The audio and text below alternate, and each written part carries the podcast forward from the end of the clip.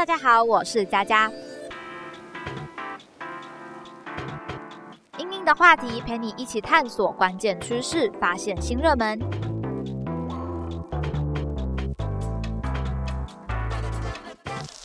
嗯，其实我在走访了一些国外的国家，甚至包括德国，它其实在太阳能板的运用上，其实它更加的多元性。就像它在马路上，马我们走的脚踩的地面上，它其实就是一个太阳能的集电板。哦。然后甚至车辆经过，它就可以给它辅助它的电力的来源。它其实是一个很嗯，慢慢运用上会越来越先进跟普及化。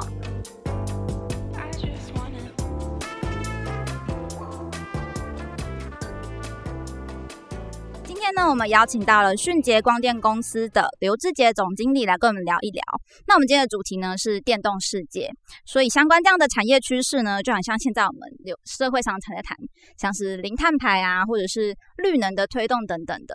那其实我知道迅捷光电也是相关这一块的公司嘛，那可以先请就是我们杰哥跟我们来介绍一下吗？好的，佳佳好，你好，哎，很高兴来参加这个节目，谢谢。那迅捷光电有限公司成立在二零一七年，是。我们成立的初期，我们就是以专业的太阳能设置的厂商来做营运的定位，所以我们有关于举办太阳能的设计、规划、施工、维护、保养、管理，我们公司都有办法达到一条龙的服务，算是从。呃，光就是太阳能从建设到后续的发电，一路一条龙都可以完成这样子。是，那我们在市场定位也主要着重在校园光电的推展上。那公司在成立初期也打造了全国第一座校园光电球场，坐落在高雄市的凤翔国中，非常特别的一个案子。校园的球场算是，比如说遮阳的地方，就是用太阳能板这样的概念是，其实当时凤翔国中的校长徐校长跟我们聊到这一块的时候，嗯。嗯，学校也产生一些夏天太阳的运动伤害，学生的热中暑、热衰、热衰竭的现象。是。那他希望能够解决这个问题，所以他就突发奇想的想要把太阳能光电的这个建制，把它设计融合在呃学校户外的运动篮球场上面。他就找到我帮他做整个设计规划。那我们就也成功的打造这个产品出来了啊，了解，其实蛮特别的。我觉得现在好像也蛮多住家也好，或者是比如说田地，他们也会想要去放一些太阳能板啊，或者是当屋顶等等这样的观念出来。嗯，那你觉得这样就是像包含我们刚刚谈到那些社会上的趋势好了，你觉得未来就是由电能来主宰这个世界，电动世界的是有可能发生吗？哦，对啊，其实我们在。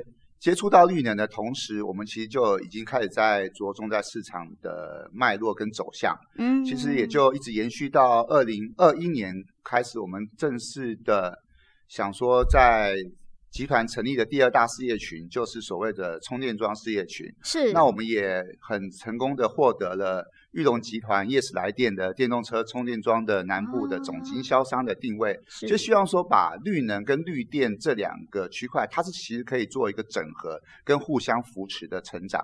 哦，就是意思是假设我们以后电动车要充电的话，这个电能的来源也可以是绿能，可能是透过太阳能这种方式来做一个。对，因为其实我现在电电能这个部分在台湾一直是面临到一个隐忧，包因为大家都。包括前阵子台湾大跳电啊，其实这些问题的产生，都在在显示出，其实电力的持续供给是一个未来很重要的一个议题。嗯，那我们其实也发现这一块，所以其实在做电动车充电桩的时候，不能够只依靠台电的电力来源。嗯，我们其实可以整合我们自己本身的专业，就是呃绿能的部分，做太阳能板来做集电储能，把它转换成绿能的。电动车的充电的电能，其实这就是一个对环保趋势的议题，一个非常好的示范效应。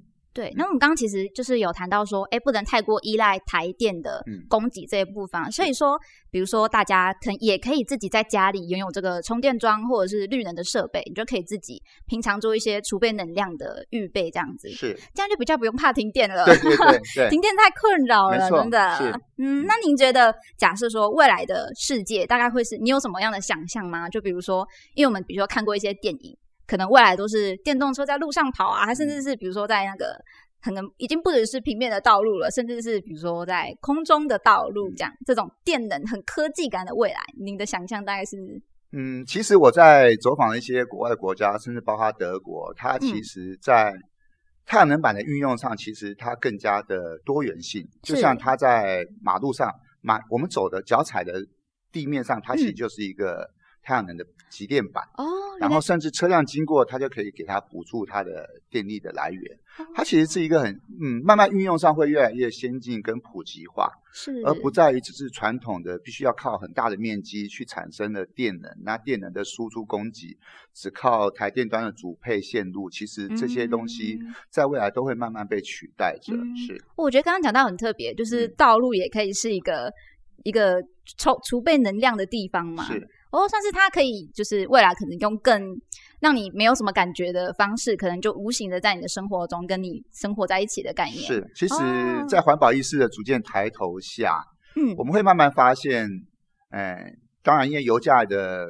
持呃，指高也不不再下滑，对。那慢慢慢慢这些东西的替代能源就会一直被重视到。嗯，那替代能源重视到，其实它的发展，我觉得会是还蛮有可行性跟预可预期性的。嗯，是。那你会觉得，就是也有人会担心啊，如果我今天是由电力来主宰的世界的话，那如果有一天，比如说又遇上了什么样的灾难的话，世界没有电力的，那是不是可能大家就完蛋了 之类的呢？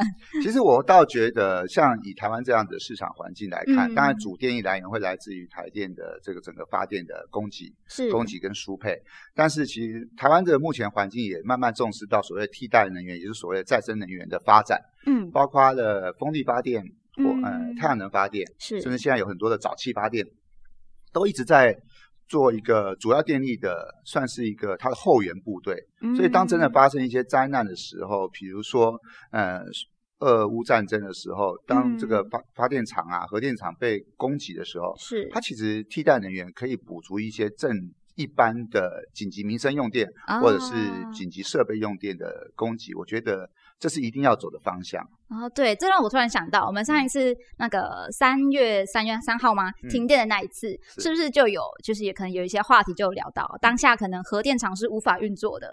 那在这个时候，是不是就是有其他的储备能源来替代？台湾就真的达到了非核家园的一个阶段？这样，对，我觉得这是可以预期的。啊，是了解。那您本身有使用电动车的经验吗？哦，有。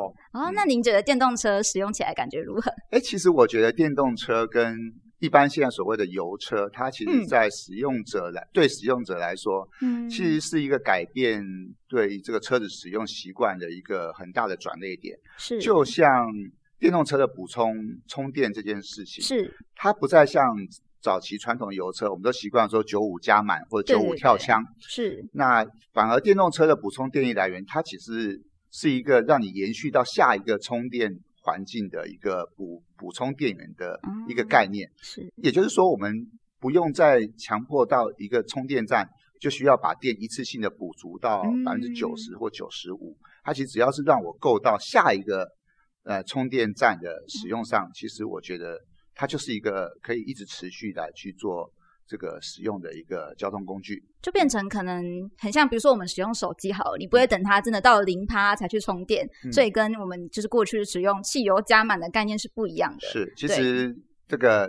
如果电力都便利的所剩的趴数如果降到二十趴以上，对电动车的业者来的使用者来讲，其实他是很焦虑的啊，因为我会找不到下一个充电站在 哪里。对，所以变成是之后可能假设是电动车好了，可能就你停车的时候，你就会希望是一个可以充电的地方。是，嗯，我觉得这也是一个，因为我之前也有听过别的节目分享这件事情啊，可能未来的生活圈就会变成是你停车就充电，而不是没有电才充电这样子。其实会改变一个。个消费者的使用习惯是对，那这样子的话，您觉得使用电动车有改变您什么生活上有什么不同吗？哎，其实我真正在使用电动车之后，我会发现，其实你会回不去，因为它的科技性跟它的便利性，其实确实是油车可能没有办法替代的，就像。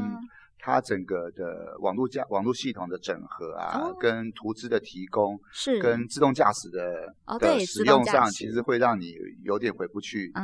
对，就会发现你其实是更加的便利。是，那就想要开一个大型的电动玩具车一样，又满足了小时候某种欲望吗？是。然后我我之前有搭过，因为 Uber 它也是有那种。电动车的型号，你可以叫那种。我之前搭过，是真的很舒服，它不会像一般那种油车，它是会有一种震动感，就是可能会让你或是容易晕车，感觉它是就是你坐在电动车上面是一种。很舒服、很平稳的。对，对我觉得我对电动车使用的体验是这样子。嗯嗯，我确实有可能会回不去哦。所以 才会说电动车是未来的趋势了。嗯，而且现在电动车销量也是一直在上升呢。对，因为台湾在能源政策上来讲，它二零二五年它必须要各大汽车厂牌要引进百分之二十以上的电动车款。哦。那因应百二零四零年台湾就不再。进口油车啊，对对对，环境之下，其实电动车的市场是一直在成长的。嗯，其实对于一些现在还是对电动车有疑虑的人，他们可能担心的点就是，呃，续航力，就是会有那种电电量的焦虑感。他们可能担心的点是这个。那您觉得这个部分就是电动车的优缺点？你有什么想法吗？好，其实讲到这个问题，就回到我们小时候常聊到一个问题，到底是鸡生蛋还是蛋生鸡？啊，是。其实电动车跟电动车的充电桩，其实就是一个鸡跟蛋的概念。到底是先要有有电动车才会有充电桩，嗯，还是先布好充电桩才会有有电动车的市场？其实这是，其实我觉得这两个是一直是脱不了关系的。啊，也就是因为这样子。哎，电动车的车主的焦虑，我们很早就发现到了。因为为了要走入充电桩市场，我特别买一台电动车来去做体验。是。好，那我们就发现，其实在一个电动车车主最焦虑，就是陈如您刚刚讲的所谓呃充电桩的到底。普及性有多少？对我能不能够随时都能够满足我充电的焦虑感？是，当我的电力降到百分之二十以下的时候，我的那个莫名的恐惧我就会发生。对，那怎么样满足在这些这些需求上？我觉得这就是我们现在要走的营运定位的部分。我希望说能够在整个南台湾市场，包括云嘉南以以南的这些环境中，我们公司能够尽到一份企业主的责任，希望把这个友好的。绿能充电环境给建制起来，嗯，我觉得这个是还蛮重要的一环。是因为我之前我有看过我们台湾，就是比如说充电站的分布好了，其实大部分都聚集在北部，哎，所以我今天如果从台北开车我要到垦丁的话，我可能中间就快吓死了嘛。对，那其实就是因为这样子，通常一台电动车，你说台北要开到垦丁，对电动车来讲，各大厂牌它都是一个很大的挑战。嗯，当没有一个很好的充电环境的时候。嗯，一般电动车的车主不太有人有勇气敢挑战这个部分。是，嗯，对，那这就是一个算是未来可能要慢慢去着手的一个问题吧。是，嗯，了解。那这些其实有不少的讨论，就像我们刚刚讲到电动桩的。呃，充电桩的分布好了。那如果以这一块就是分布不均的问题的话，就是以比如说迅捷光电好了，就是未来您觉得可以怎么样去做这件事情呢？哦，其实我们在整个市场的推广环境上来讲，我们公司有两大主轴，一个就是我们自营充电站的设置。是。所谓自营充电站设置，就是我们会找适合的场域，在各县市。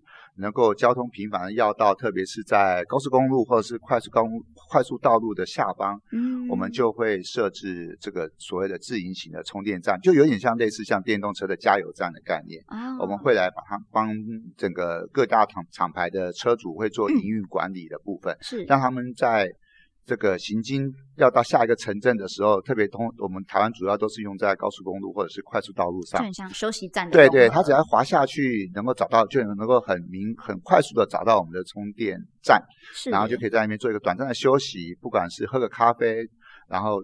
等到等待这个短暂的充电时间，大概二十分钟到三十分钟，就可以补足它百分之八十的电源的时候，我们就可以往下走了。是，其实充电速度好像算蛮快的哦，二到三十分钟可以补充到百分之八十。对，是，这算快充吗？哎，算是所谓的超级充电站。哦，对，了解，感觉这个蛮重要的，因为我很怕，假设今天我使用电动车哈，我怕我自己充电花我太大太太多的时间啦。是。对啊，因为像现在的人可能很讲求快速，比如说你看从台铁到高铁，是不是就大家就是要节省时间嘛？时间就是金钱，是对，所以这个东西似乎也蛮重要的。不过我突然想到一个事情哦，就是充电嘛，充电桩。那它如果各个厂牌的型号，可能车子它是不是充电的型号会不一样？会有这个困扰吗？哦，其实台湾现在很早在一百零九年，它其实就已经确认台湾的所有电动车的。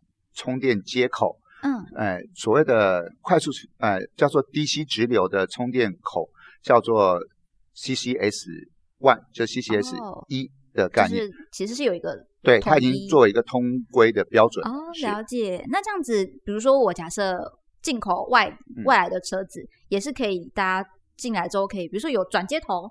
可以去共用这一个吗？还是对，目前现在特规的车子大概就是只剩特斯拉。哦。那特斯拉走的是 CCS Two。哦。那但是特斯拉的车主上面都会有一个转接口。嗯。转接头就是当他如果要使用我们这种通用型的充电桩的时候，他只要接上一个转接头。其他就可以使用，其实也非常便利哦。其实好像觉得跟那个杰哥预聊之后，预觉得其实电动车好像没什么问题耶，发展起来应该其实这些困境都是可以被解决的。对，而且其实我们现在想要在市场推动的也不只是自营充电站的部分，其实我们想要在一些公有的停车场设置一些比较嗯，或许不是所谓的 super charger，就是不是超级充电站，可是可以成立设立一些一般型的充电站，就是当停车的。的车主他在车车辆停留在这停车场可以超过两三个小时以上，他就有一个补足电源的充电桩来去做设置。对于车电动车车主来讲，它是很便利的。是我之前看过一个文章啊，就比如说在卖场好了，卖场百货的停车场如果可以充电的话。应该是蛮方便的一件事情。对，这也是我们现在积极在跟一些大型的超商啊，包括全联啊、家乐福，也在积极在做这些推推广跟接洽。因为我可能去逛个街，我的车就又充饱了。其实好像是方便的一个方式，这样子。哦，所以如果对于说，比如说充电的速度上好了，或者是站点，也许未来都可以慢慢的去做一些克服。是我们希望说有点做到面。嗯，把这个友善的充电环境是营造出来啊。那您觉得，假设就是一路往这个方向走的话，有可能会有哪一些困境是有可能遇到的吗？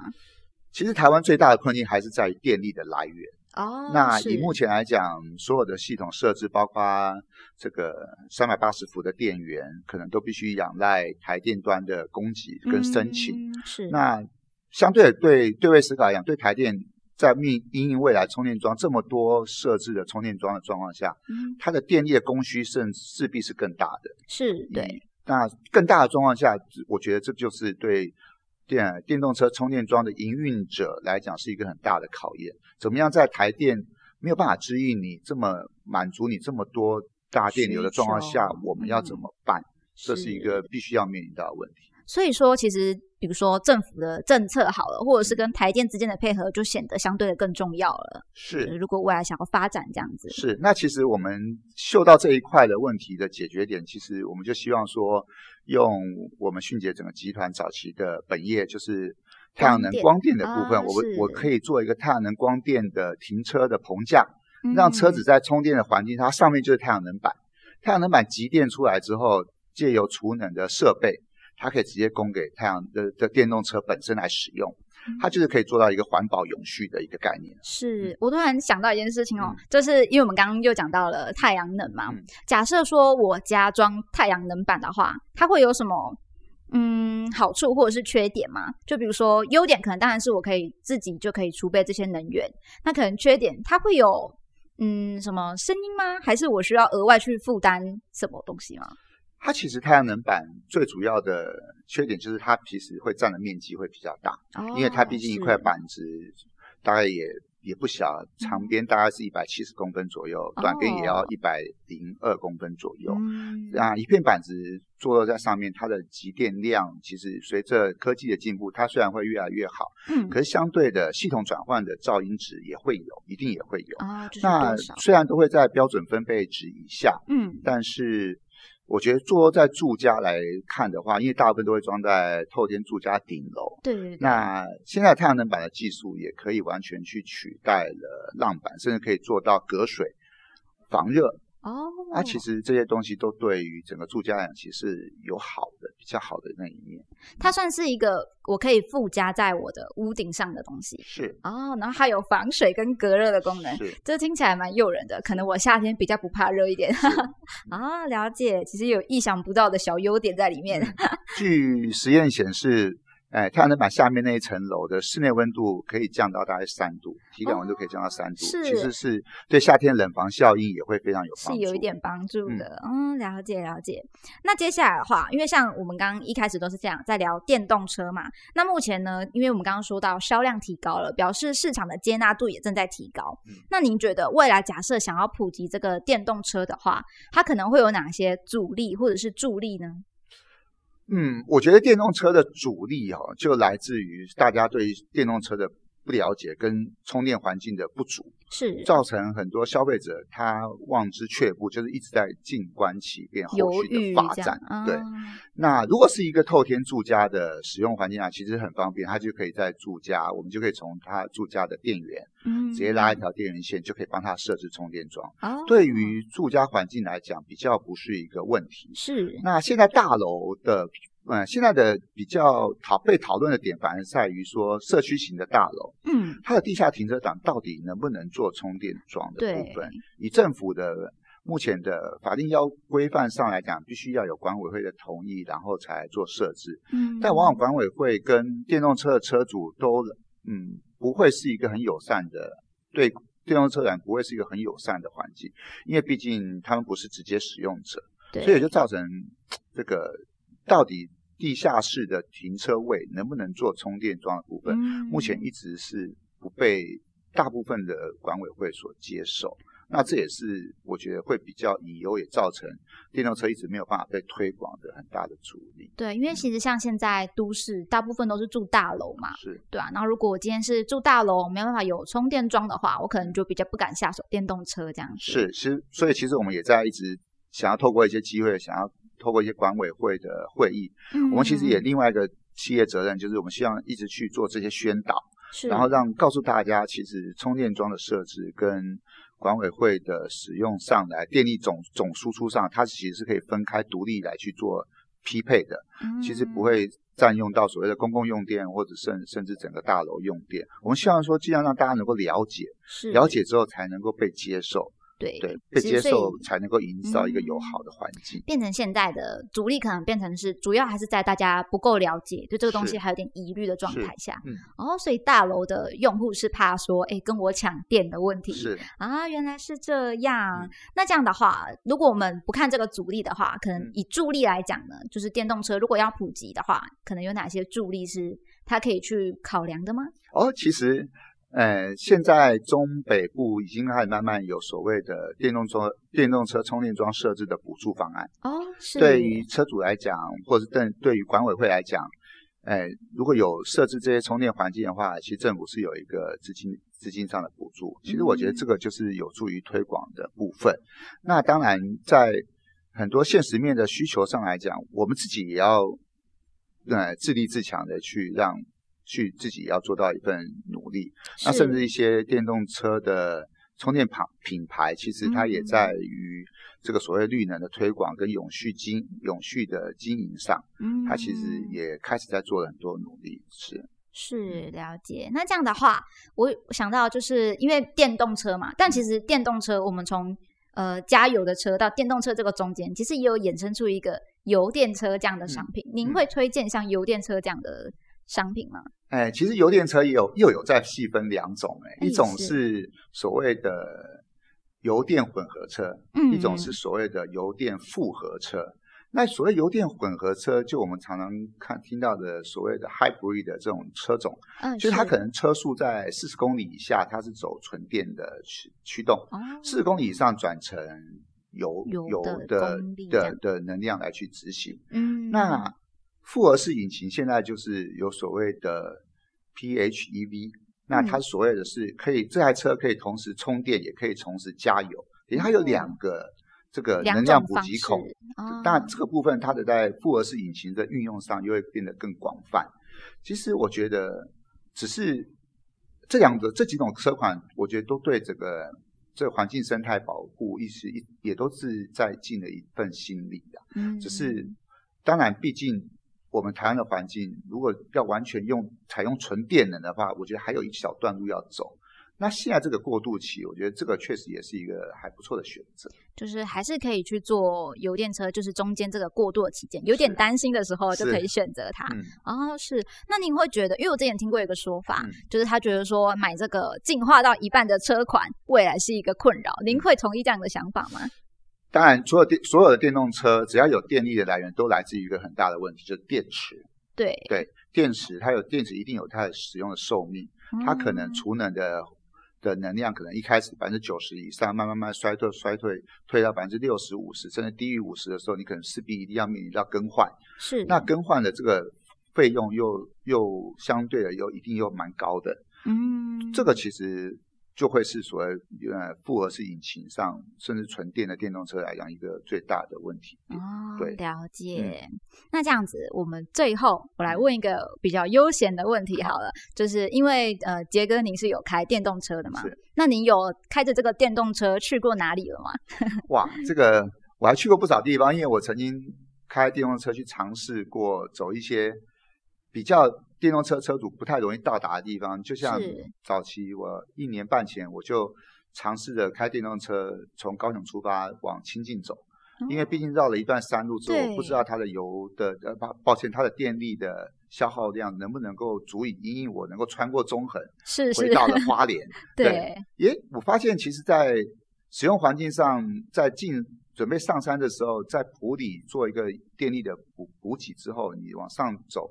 因为电动车有个好处是，它它遇到下坡的环境的时候，它其实电力是做可以做回充的。对，其实反而在我预期上来讲，它其实并没有那么大的电力的损耗。是，因为它当滑下山的时候，慢慢做电力的回补。嗯，那。